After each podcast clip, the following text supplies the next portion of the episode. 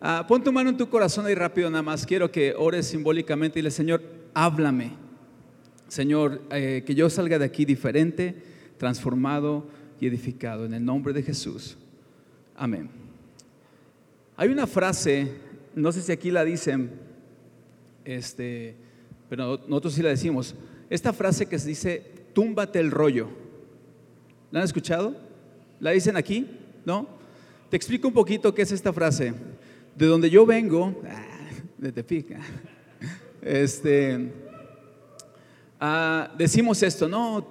Eh, es cuando una persona trae una idea errónea o está haciendo cosas que no están bien o piensa de un tema de una manera y está aferrado a eso o está, haciendo, está en pecado, lo que sea. Y dice uno, ah, hablé con tal persona y le tumbé el rollo. O sea, le dije lo que, la verdad y, le tumbé la manera de pensar y así, ¿ok? Más o menos ya, ¿entienden?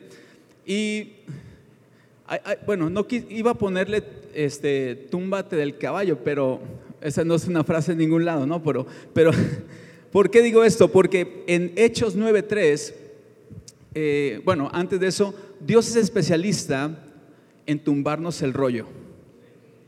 Así, súper machín, o sea.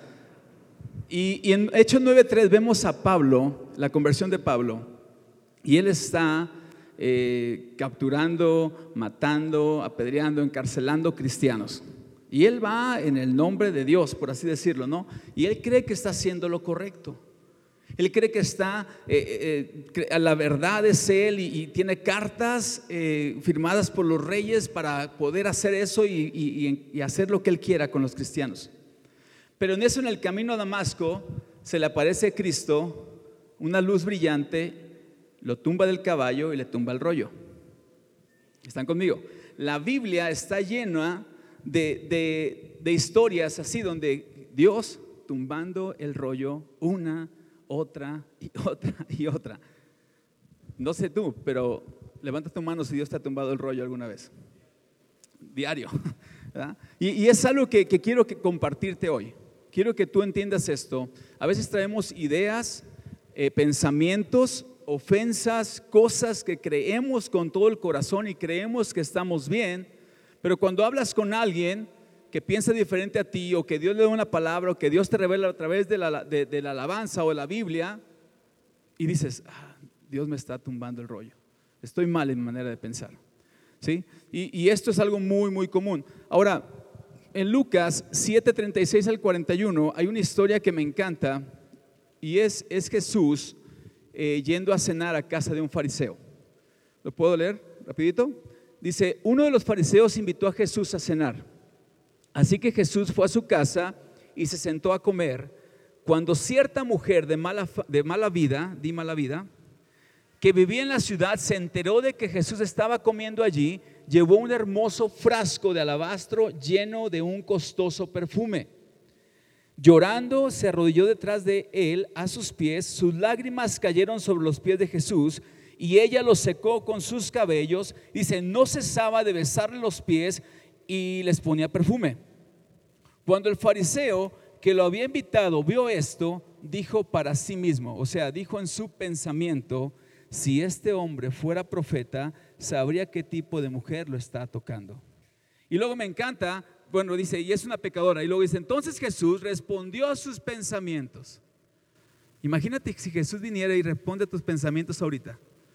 O sea, nos tumba el rollo, ¿no? Cada vez. Y dice ahí, respondió a los pensamientos del fariseo. Simón le dijo, tengo algo que decirte. Y, Simón dijo, adelante maestro, dímelo, ¿no? Entonces Jesús le contó la siguiente historia. Un hombre prestó dinero a dos personas, 500 piezas de plata a una y 50 piezas a la otra. Sin embargo, ninguno de los dos pudo devolver el dinero. Así que el hombre perdonó amablemente a ambas y les canceló la deuda. ¿Quién crees que lo, lo amó más? Simón contestó, supongo que la persona a quien le perdonó la deuda más grande. Y dijo él, correcto dijo Jesús. Luego se volvió a la mujer y le dijo a Simón, mira, esta mujer está de rodillas aquí. Cuando entré en tu casa no me ofreciste agua para lavarme el polvo de los pies, pero ella los lavó con sus lágrimas. Y luego dice, y lo secó con sus cabellos. tú no me saludaste con un beso, pero ella desde el momento en que entré no ha dejado de besarme los pies. Tú no tuviste la cortesía de ungir mi cabeza con aceite, eh, pero ella ha ungido mis pies con un perfume exquisito. Te digo que sus pecados, que son muchos, han sido perdonados. Por eso ella me demostró tanto amor. Pero una persona a quien se le perdona poco, demuestra poco amor. Esta historia mm, me, ha retado muchas veces, pero en una ocasión eh, Dios me llevó a esta, esta historia y, terminando de leerla, eh, así como escuchas en tu corazón, ¿no? Como Dios preguntándome, ¿quién crees que eres tú? Y yo me quedé pensando si el fariseo o la mujer, de una manera, ¿no? Y pensando ahí como que digo, bueno, ¿quién soy? O sea, esta pregunta me puso a pensar porque yo quisiera ser la, que, la persona que está adorando a Dios. Pero algo pasó que, que Dios me tumbó el rollo ahí y dije, yo soy el fariseo en estos momentos. Y de veras, eh, se me quebraron, bueno, no se me quebraron, se me vidriaron los ojos y, corrieron lágrimas de pensar. Dije, Dios, perdóname, perdóname por esta actitud, porque es una actitud en el corazón. Ahora aquí vemos dos posturas, ¿verdad? Vemos la mujer y vemos al fariseo, o una de dos. Y esta noche eh, quiero preguntarte, ¿cuál crees que eres tú en este momento? Y en ese momento yo dije, yo, yo soy el fariseo. Y dije, Dios, perdóname por esto. Y empecé a pensar, o sea, ¿por qué, o, más bien, ¿por qué respondí esto? Eh, eh, ahí orando y empecé a orar, Dios, perdóname, ayúdame a cambiar mi mentalidad, mi actitud. ¿Por qué? Porque fue un momento donde Dios me tumbó el rollo. Dios me quitó esa manera de pensar, la hizo a un lado y dijo, tienes que cambiar a la otra actitud, a la otra postura. Y, esta postura, la del fariseo, es la postura de hoy día de muchos cristianos. Los que saben lo que están haciendo, y no porque, porque se crean unos grandes eh, eh, fariseos como en aquel entonces y que, y que hacen, pero sí se sigue habiendo esa actitud en nosotros. Seguimos comportándonos como que todo lo sabemos como que no hay nadie que nos pueda corregir. Que si alguien nos dice algo me ofende, ¿por qué? ¿No sabes quién soy yo? ¿Verdad? No sabes de qué iglesia vengo, qué trasfondo tengo. Yo tengo tanto tiempo en la iglesia. Aquí, esta tiene dos años esta iglesia, pero yo tengo más que esta iglesia. ¿Tú quién crees que soy? Y a veces pensamos de esta manera. Pero Dios siempre está ahí para decirnos, esta manera de pensar apesta. Quítala. Porque eso hoy en día no sirve ya es obsoleto, ya quedó atrás. Lo que viviste antes ya quedó atrás. Ahora viene todo lo nuevo. La nueva serie que se llama Abriendo Camino. Tienes que estar listo para lo nuevo que viene. ¿Están conmigo? Yo no me conformo con que Dios me tocó en 1990 y temblé y Dios me ministró y me llenó. No, yo quiero que Dios me toque hoy. Yo quiero que Dios me ministre hoy. Yo quiero que Dios me siga hablando. No me quedo con la palabra aquella, me, yo quiero una nueva palabra, Señor, en mi tiempo con Dios.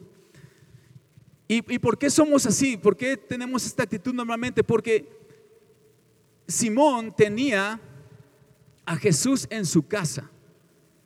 ¿Están conmigo? Ahora, muchas veces, o sea, fue como, yo creo que Simón ya había hecho muchas más cenas, ¿eh?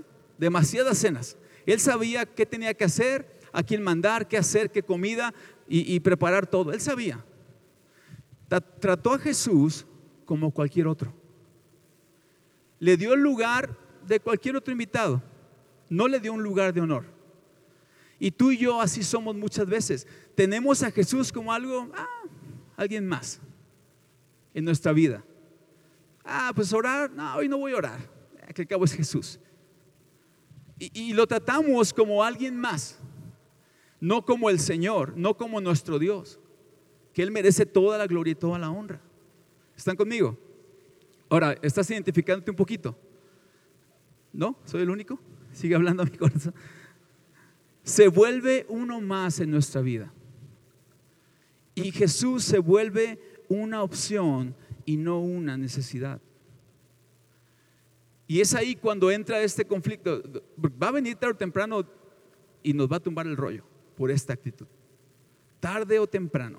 Muchos pueden pensar, pero es que yo estoy en la iglesia, yo sirvo, soy anfitrión, estoy con niños. Dios, Jesús tiene que valorarme eso.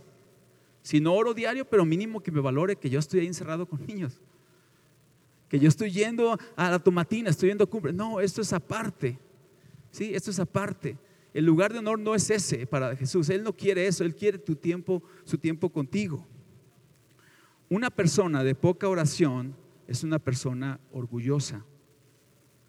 Un cristiano que no ora es un cristiano arrogante, orgulloso.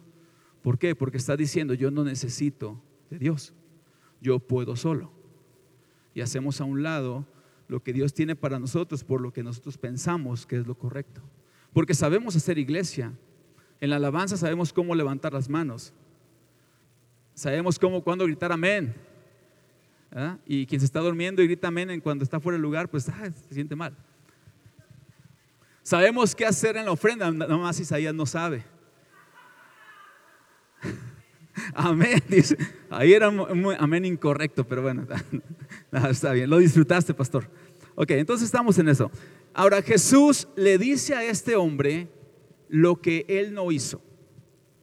Y ahí te va, lo que él no hizo, lo repito. Le dijo, tú no me ofreciste agua para lavarme el polvo de mis pies. Era algo tan básico, era algo tan parte de la cultura, tener agua para que y algún sirviente le enjuagaba los pies porque era una parte, pues, no había carreteras, ¿verdad? No había carros, no había bicicletas, o sea, era polvo y guarache o no sé qué era. Pero entonces era algo tan básico y dice, no lo hizo. Y le dice, tú no me saludaste con un beso. A lo mejor andaba apurado, ¿verdad? Jesús, pásale, déjame, voy a decirle a las cocineras que, o sea, no sé. Y, dice, no me saludaste con un beso. Algo de, respeto, ¿verdad? Ah, llegó Jesús. ¿Quién no quiere darle un beso a Jesús, no? Y luego después dice, tú no tuviste la cortesía de ungir mi cabeza.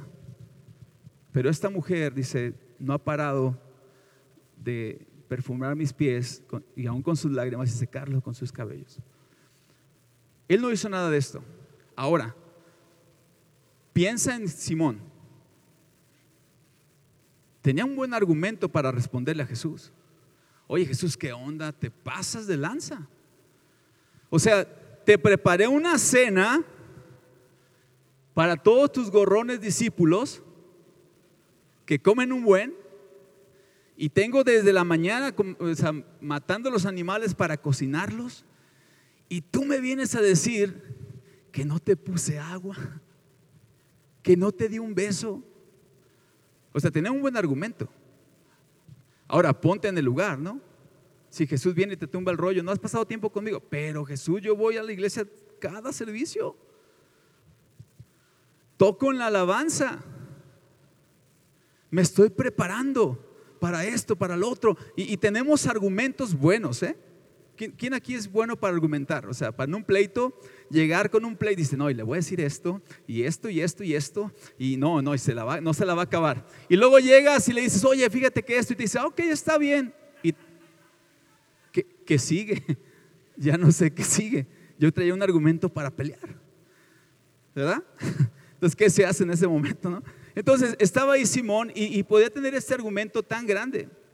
Le hizo una cena, lo invitó, hizo lo mejor que pudo, tal vez sí.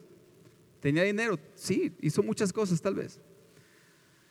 Él pudiera decir, no, pues es que yo soy un fariseo, me sé la ley, yo sé cómo funciona esto. Y, tantas cosas, ¿no? Que, pudo haber dicho ahí. Eh, la Biblia no dice que respondió, ¿verdad? Pero después dice, ah, eh, eh, podemos pensar cuál es nuestro argumento, sí, pero para Jesús, a lo que vemos aquí, los detalles hacen la diferencia. Ahora, piensa en esto, matrimonios. Yo cada semana llegando con mi esposa, amor, te traje un refrigerador, ahí nos vemos. Amor, te doy mil pesos para que gastes, ahí nos vemos. A lo mejor al principio, ¿a mujeres les gusta eso? Sí, preferimos eso que atención. Y, y, y está así, pero no hay una relación, una plática comunión, tarde o temprano esa relación va a tronar, ¿verdad? O sea, es como, es como yo diciendo, oh, pues voy a hacer un evento para ti, Señor. Este evento es tuyo. ¿Verdad? Oh, voy a ir a predicar a cumbre, Señor. O sea, tómalo, Señor, esto es tuyo. Y, pero ah, es que, Señor, hoy me toca predicar en la iglesia, esto es tuyo. Es tu regalo, pero es todo. O sea, pero Dios no quiere eso. Bueno, sí lo quiere, pero, pero Él quiere más los detalles, el tiempo de comunión contigo, conmigo.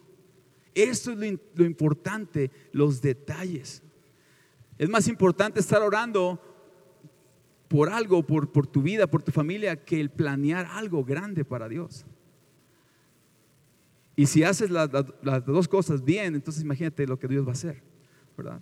Eh, otra cosa también es que ah, esto puede hacer, esta actitud puede hacer que estemos a punto de presenciar un milagro de parte de Dios, pero nuestra postura de fariseo lo vamos a ver ridículo lo vamos a ver, ay, si supiera que esta mujer quién es, o sea, estaba a punto de pasar un milagro ahí y a ellos les pasó.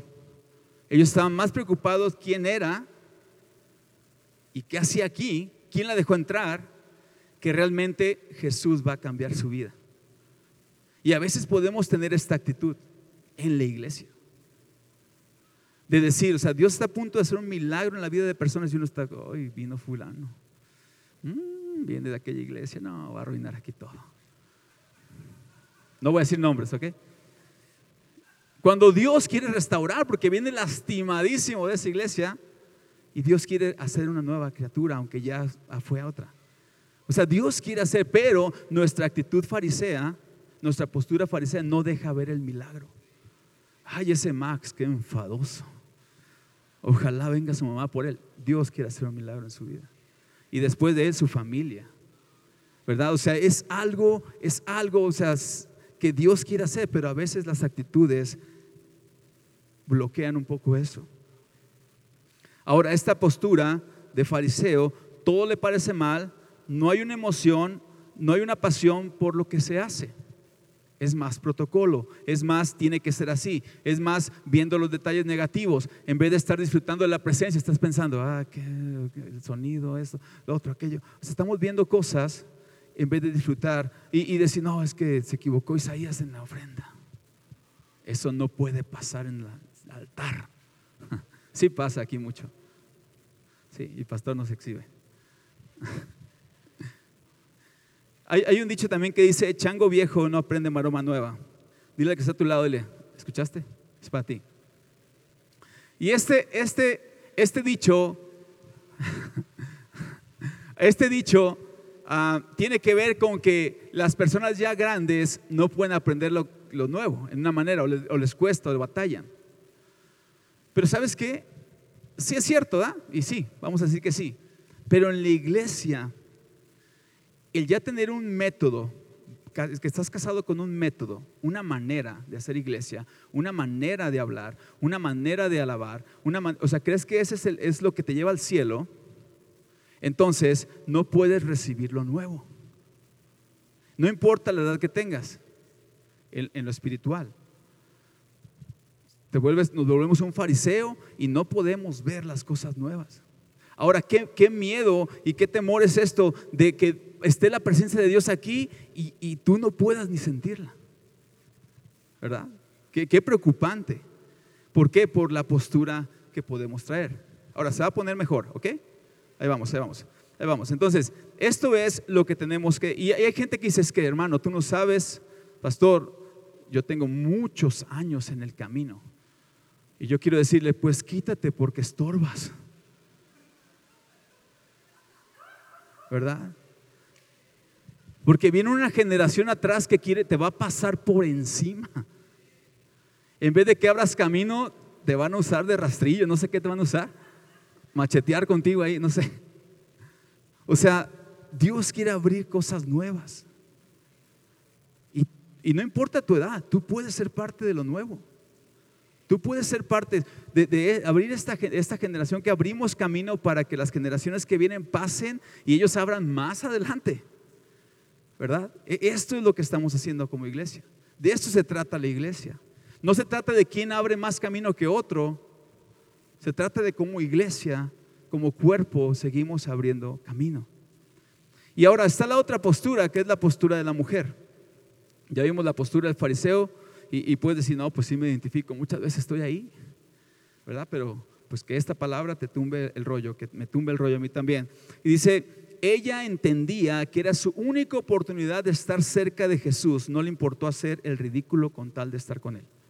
Ahora piensa en esto. Esta mujer dice que era de la mala vida, de la mala fama, o sea, ¿sí? y ella Ponle que a lo mejor alguien le dijo, oye, va a estar Jesús en, la casa de Simón. Ya ve, para alguien le predicó tal vez así poquito.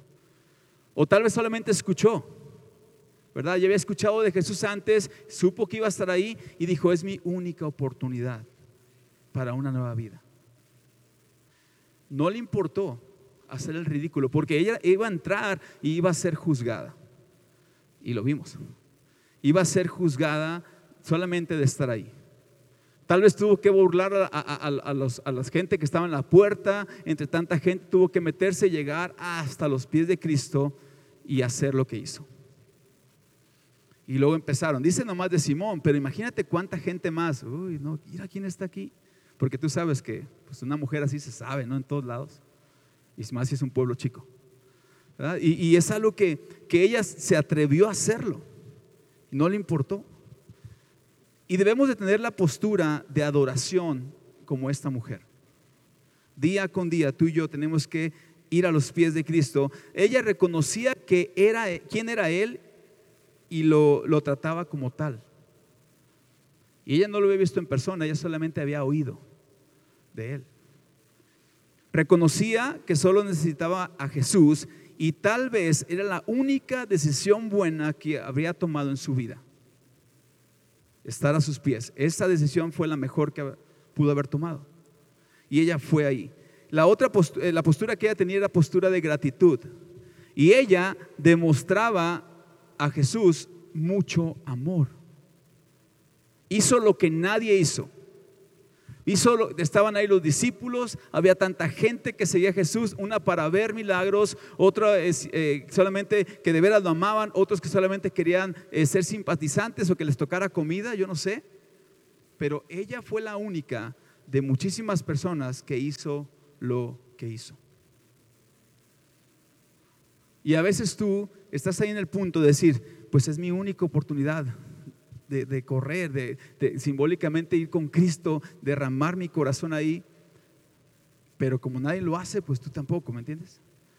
Y a veces tenemos que dar este paso de, hacer lo ridículo para que Jesús nos, nos llene. En Lucas 7:50 dice, y Jesús le dijo a la mujer, tu fe te ha salvado, ve en paz. Después de demostrar tanto amor y todo lo que hizo, vino su milagro. Ella, vino, ella no dijo, Señor, ayúdame. Señor, cámbiame. Ella no dijo, este, necesito esto, necesito que hagas al otro. No. Solamente tuvo una postura de gratitud, de honra, de amor. Y Jesús, en compasión, dio el milagro. No en lástima. Jesús sabía quién era. Jesús sabía lo que había hecho. Pero a Jesús no le importó todo lo que había hecho. Ella no dijo ni una sola palabra, solamente hizo un acto de amor para Jesús. ¿Y Jesús qué hizo? Tu fe te ha salvado, ve en paz. ¡Pum! ¡Qué gran milagro! Una vida transformada. ¿Por qué? Porque cualquier persona que tiene un encuentro con Jesús no sale igual no salimos igual. Recuerda ese momento cuando tú viniste a los pies de Cristo y fue un momento impactante donde tu vida cambió. Tu vida fue transformada. Y ese es un lugar de encuentro con Jesús. Esa es la casa de Simón, el pastor Simón, ¿ah? donde viene gente, la casa de Dios, donde viene gente que viene quebrada, que viene destrozada y nosotros preparamos el lugar para que más gente tenga este encuentro con Jesús. Y hay de nosotros que tengamos la postura de fariseo en la casa. Porque entonces Dios va a hablar a nuestros pensamientos y nos va a tumbar el rollo. Y no quieres eso. Porque se siente feo. Frente de todos. Simón, te voy a contar una historia y esto es. O sea, quítate la manera de pensar. Ella es la persona más importante en este lugar. Un alma transformada. Y fue una fiesta más grande allá en el cielo. ¿eh? Fue algo tan increíble. Y hasta la fecha estamos hablando de esta mujer. De veras, hermano, rodéate no de, gente con posturas así. Rodéate de gente que tenga un corazón sano, un corazón lleno. Obviamente aquí en la iglesia va a haber de todo, está bien. Estamos en proceso, estamos eh, cerrando ciclos, estamos tratando de mejorar, de, de que Dios sane corazones. Seguimos trabajando en eso. Pero nunca tengas una amistad íntima con alguien que no tiene una amistad íntima con Dios.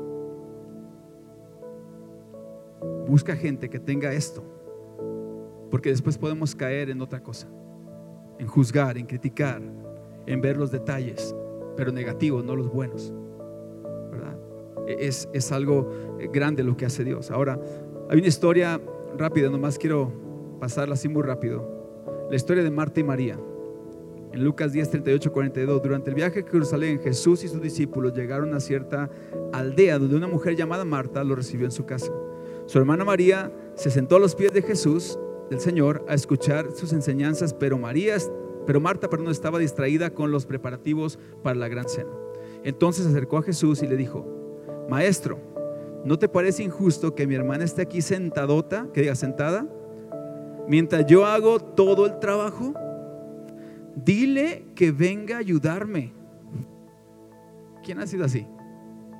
Pastor, fíjate que fulanito Mm. O, vas con alguien y le cuentas algo, ¿no? Y, yo creo que Marta tiene muy buen corazón también. No estoy diciendo que ella es pecadora ni nada. Pero ¿para qué fue con Jesús? Si no hubiera ido, no le hubiera dicho nada. Pero fue. Fue y pues se llevó su túmbate el rollo. O sea, hubiera, se hubiera quedado con el pensamiento, a lo mejor Jesús va y le dice en privado, oye Marta, cambia tu actitud ponte bien. No quiero, te quiero mucho para decir enfrente de todos. Ah, pero viene Marta y le dice, mira mi hermana, era Jesús. Y Jesús le dice, tú sabes, ¿no? Lo que le contesta. Bien amoroso, mi, mi apreciada Marta, estás preocupada y tan inquieta con todos los detalles. Hay una sola cosa por la que vale la pena preocuparse. María la ha descubierto y nadie se la quitará. Uy, berrinchazo de Marta después de ahí. O sea, se fue a la cocina a hablar con todas las cocineras. ¿Qué creen que me dijo? No sé. Fue a quejarse. Fue a decir. O tal vez se quedó ahí y dijo, ok Jesús, y se sentó se avergonzada, no sé. Pero dice Jesús, esta es la mejor parte, a los pies otra vez. A los pies, la postura de agradecimiento. Y no estamos diciendo que no hagas el quehacer en tu casa, ¿eh? Mujer, hombre. O sea, esto es algo como que tienes que encontrar el balance, ¿verdad? Cercanía a Dios trae parecido a Dios. Cuando más veas a Dios, más de Dios será visto en ti. ¿Quieres parecerte a Dios? Ok, pasa tiempo con Él. A Jesús, pasa tiempo con Él. Y vas a reflejar a Jesús en tu vida. No somos los mejores aquí, no somos los mejores pastores, los mejores predicadores tal vez, eh, los mejores maestros de niños, los mejores haciendo algo. Pero una cosa sí sabemos hacer bien, es abrir camino para posicionar a las nuevas generaciones. Eso sí lo hacemos bien, sin ninguna actitud de arrogancia. Creemos en las generaciones que vienen y nos gusta abrirles camino para posicionarlas. Y esto se hace con la postura de agradecimiento, con la postura de amor a Jesús, de que lo hacemos con esto, porque estamos derramando en Jesús nuestra vida. Y estamos seguros no porque nos aferramos fuertemente a Jesús, sino porque Jesús nos sostiene fuertemente a nosotros. Esto es, aunque tenemos la actitud incorrecta, Jesús nos tiene tomado de la mano. Y no es que tú estés tomado de Él, Él nos tiene a nosotros. Y aunque estemos en la actitud correcta, con amor o sin amor, no tanto amor, Él nos corrige, nos tumba el rollo y nos acomodamos. Él lo hace. Y Él lo va a seguir haciendo. Y yo digo, Dios, por favor, hazlo. Hazlo en mi vida siempre. Yo lo, yo lo quiero. Yo quiero, cuando estoy mal, túmbame el rollo. Porque yo no quiero que eso me detenga. Yo no quiero que eso me pare, me frene. Yo quiero seguir abriendo camino, quiero seguir adelante. Quiero seguir siendo punta de lanza para las nuevas generaciones. Y termino con esto. El frasco de alabastro representa nuestra vida. Lo que derramó esta mujer representa nuestra vida. ¿Por qué? Para que haya una verdadera adoración, nuestra vida debe ser quebrada. Debe quebrarse y derramarse ante los pies de Dios. Tú y yo tenemos que derramar nuestra vida Jesús, día con día. Derramarlo. Eh, lavar los pies de Jesús con nuestras lágrimas, con nuestros cabellos. La actitud de esta mujer. Y eso te va a llevar a tener una actitud de asombro por lo nuevo que Dios está haciendo. Escucha, esta actitud, esta postura, te va a llevar a una actitud de asombro por lo nuevo que Dios está haciendo. Amén un alma nueva llegando. Gloria a Dios. Ah, Dios está haciendo algo nuevo. Más niños, más salones, más cosas, bautismos, todo es asombro. Una actitud de asombro, decir, gracias Dios por, por donde me has puesto. Gracias porque no, no hay ni palabras para agradecerte donde estoy. Pero sé que estoy parado en un lugar seguro, donde tú estás. Y yo cada que venga aquí, yo voy a tener esta actitud de asombro de recibir más de ti. En mi tiempo contigo, yo quiero esta actitud de asombro donde yo quiera, voy a abrir la Biblia con, Señor, háblame. Mi tiempo de alabanza ahí, Dios, háblame. Y Dios, y tú te derramas en Él y Dios te derrama en ti. Qué increíble, ¿no? Amén. ¿Lo crees? Esta actitud, entonces, tú y yo tenemos que tener esta actitud de esta mujer. Siempre. Y cuando no, pues hay que regresar y hay que regresar. Y que le digas, Dios, túmbame el rollo de ver si estoy mal. Ayúdame, examíname, examina mi corazón y si hay algo que no está bien, cámbialo. Ten toda la libertad de, de hacerlo, Jesús. Amén. Si estás de acuerdo con esto, ponte de pie.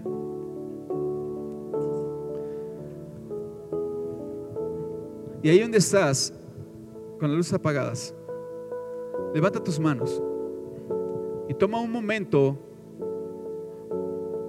para derramar tu vida a los pies de Cristo.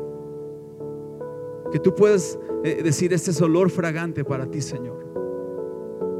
Ahorita quita todo lo que te preocupa, quita cualquier problema que tienes, olvídalo, hazlo a un lado y solamente derrámate a los pies de Cristo. Dile, Señor, cambia mi manera de pensar. Cambia mi manera de ver la vida. Necesito, necesito tu presencia, Dios. Yo quiero abrir camino, yo quiero eh, eh, reconocer lo nuevo, quiero sentir tu presencia cuando estés pasando y presenciar tus milagros y anticiparlos porque yo sé que tú estás aquí, Señor. Y quiero venir con esta actitud de asombro, Señor. Yo quiero derramarme ante ti, Señor Jesús, esta noche. Te adoramos, Señor. Te exaltamos, te bendecimos. No hay nada más valioso en esta tierra, Señor, que tú, que tu presencia, que tu amor, Señor. Te adoramos, Jesús. Dile, dile, te adoro, Señor. Te amo. Con tus propias palabras, dile, te amamos, Jesús. Gracias, gracias mi Señor, gracias mi Salvador. Gracias por morir por mí en la cruz. Gracias por rescatarme. Gracias por ayudarme hoy. Tú me cuidaste de peligros que ni imaginaba, Señor. Gracias por la palabra que me diste en la mañana. Gracias por, por la, porque puedo respirar un día más, Señor. Te adoramos, Jesús. Venga, vamos a, a, terminar con una alabanza a Dios, una, una adoración a Dios. Y, toma ese tiempo para derramar tu corazón ante los pies de Cristo.